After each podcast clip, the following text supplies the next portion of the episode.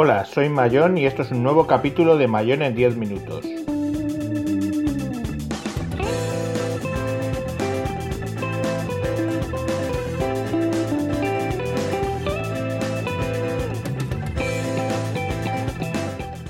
Hoy hablaremos del 23F y de recuerdos implantados.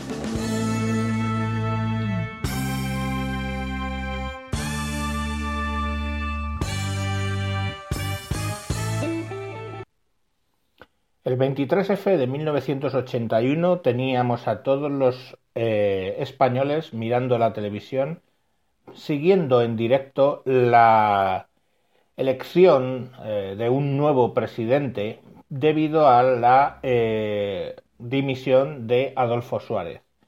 En ese momento de directo entra un teniente coronel de la Guardia Civil, se a tiros contra el techo y dice el famoso quietos todo el mundo y ahí se inicia el golpe de Estado del 23F de 1981 que retransmitieron en directo todas las televisiones.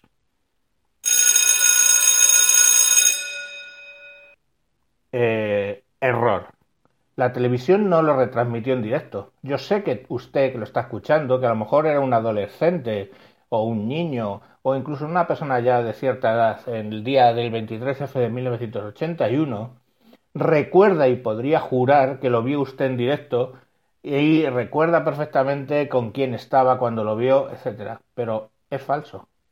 Las imágenes no se estaban emitiendo en directo, las imágenes estaban grabando en el propio Congreso y no fue hasta el telediario de la noche del día 24 en la que los españoles pudimos ver esas imágenes con un día de retraso. Eh, esto nos eh, tendría que dar que pensar sobre cómo generamos nuestros recuerdos, porque yo mismo eh, recordaba así esa tarde y en realidad no fue así. Estaba yo en el colegio, estaba cursando octavo, había terminado las clases y estábamos vagueando en el recreo antes de volver para casa y entonces un bedel del colegio llegó y nos dijo que nos fuéramos rápido para casa porque estaban sucediendo una serie de cosas. La serie de cosas en ese momento era que ETA había entrado en el Congreso y detrás de ellos habían entrado unos guardias civiles a eh, liberarlo.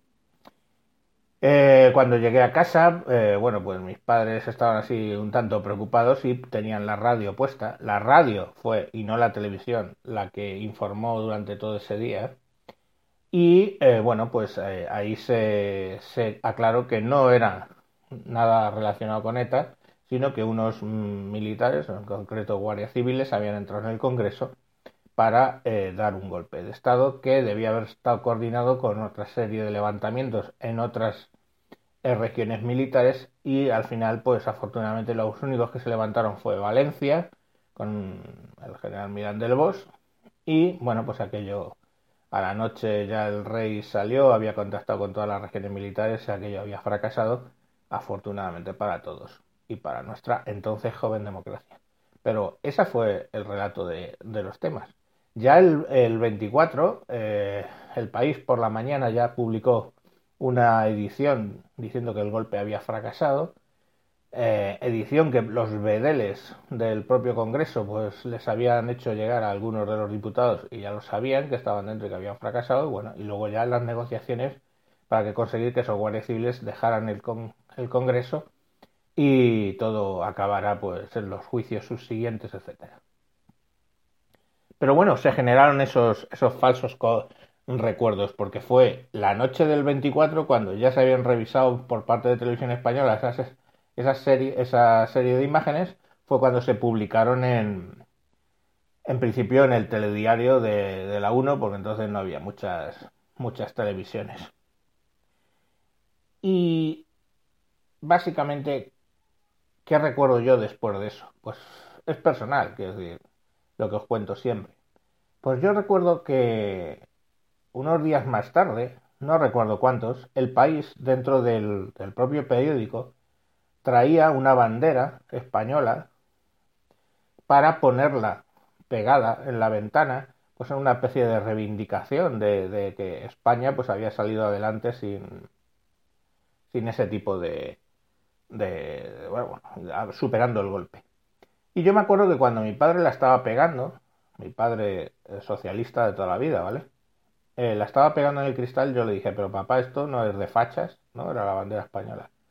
Y mi padre me echó una buena filípica diciendo que no, que era la bandera de todos los españoles y que todos deberíamos apoyar el Estado y ponerla. Una lección que nunca más olvidé y que desde luego yo siempre he sido de los que han dicho que no entiendo por qué la izquierda en este país reniega de la bandera española cuando en otros países, pues yo qué sé, vas a Francia y ves los mítines de la izquierda con la bandera y ves los mítines de la derecha con la bandera.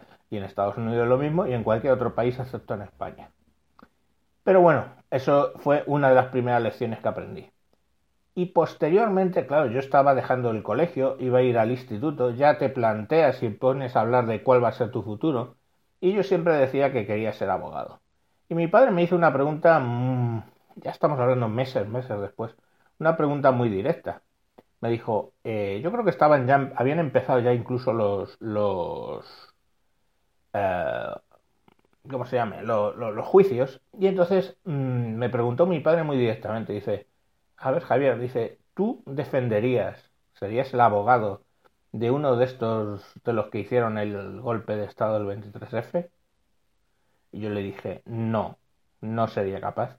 Y entonces mi padre me dijo con buen criterio, dice, pues tú no podrías ser abogado, porque los abogados tienen que defender a cualquiera que sea su cliente, porque todos tenemos derecho a la defensa. Y bueno, sinceramente no, no, no fui abogado. No sé si esa conversación fue la que acabó con mis temas de, de abogacía, pero desde luego mm, debió ayudar, debió ayudar. Y pues nada, no, no, no, no he sido abogado. Porque sinceramente no podía defender a esas personas y, sigo sin poder defender a mucha gente. O sea, yo no me planteo defendiendo a un pedófilo o a un violador. Pues mm, no podría. Sinceramente no valgo para eso. No digo que no tengan derecho a la defensa, sino que yo personalmente no sería capaz de hacerlo. En fin, hasta aquí lo que os quería contar, mis recuerdos de cómo fue aquello. Yo era muy pequeño. Y, el tema de los falsos implantes de memoria que nos podemos hacer a veces nosotros. Sé que luego vas a correr a, mirar si eso que he dicho es cierto, pero es que es cierto, de verdad. Las imágenes no eran en directo por mucho que tú lo recuerdes. Y si eres joven que no lo viviste, pues para que veas cómo estamos los abuelos de la cabeza. Y nada, solo deciros para terminar que bueno, está una temporada larga sin grabar. Esto ha sido porque, bueno, yo qué sé, digamos que en este país es fácil casarse, difícil descasarse. Y he estado en un proceso de divorcio que no ha sido especialmente problemático, pero simplemente ha llevado mi atención. He seguido en wintables.info con los hangouts, no he fallado a casi ninguno.